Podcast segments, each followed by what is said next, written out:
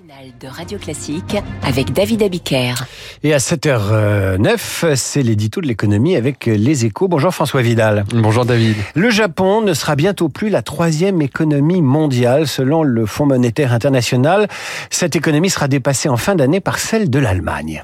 Oui, et ce changement doit beaucoup moins aux performances de notre voisin, qui pourrait bien être en récession sur l'ensemble de 2023, qu'à la langueur persistante de l'économie japonaise. C'est en réalité la fin d'une époque, hein, celle d'un archipel nippon triomphant qui a fait de son développement économique le symbole de sa renaissance après le désastre de la Seconde Guerre mondiale.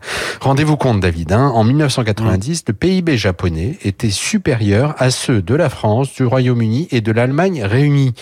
Promettait alors à Tokyo de supplanter le géant américain dans les dix ans, et c'est tout le contraire qui s'est passé, et cela pour trois raisons. D'abord, la montée en puissance de la concurrence venue des pays émergents, et tout particulièrement d'Asie. Concurrence qui s'est traduite par l'irrésistible ascension de la Chine, devenue la deuxième puissance économique mondiale dès 2010. Oui, et par l'apparition de tout un tas de concurrents régionaux, les fameux dragons asiatiques.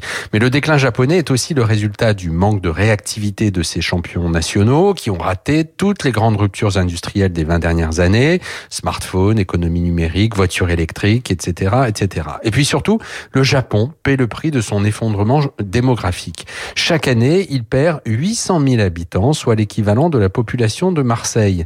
Un phénomène qui alimente une pénurie de main-d'œuvre chronique et limite mécaniquement les perspectives de croissance et d'innovation. De quoi rendre inexorable le glissement du pays dans les classements économiques mondiaux. Selon le FMI, le PIB japonais devrait d'ailleurs être dépassé par celui de l'Inde dès 2026. Un exemple à méditer alors que le déclin de la natalité française semble s'inscrire dans la durée. Et bientôt, on mettra les centenaires japonais au boulot, tellement il manque de, de, de, de population et de fécondité au Japon. Et justement, la France qui ne fait pas de bébé, on va en parler avec nos esprits libres à 8h40. Christophe Barbier et Lucie Roquebin.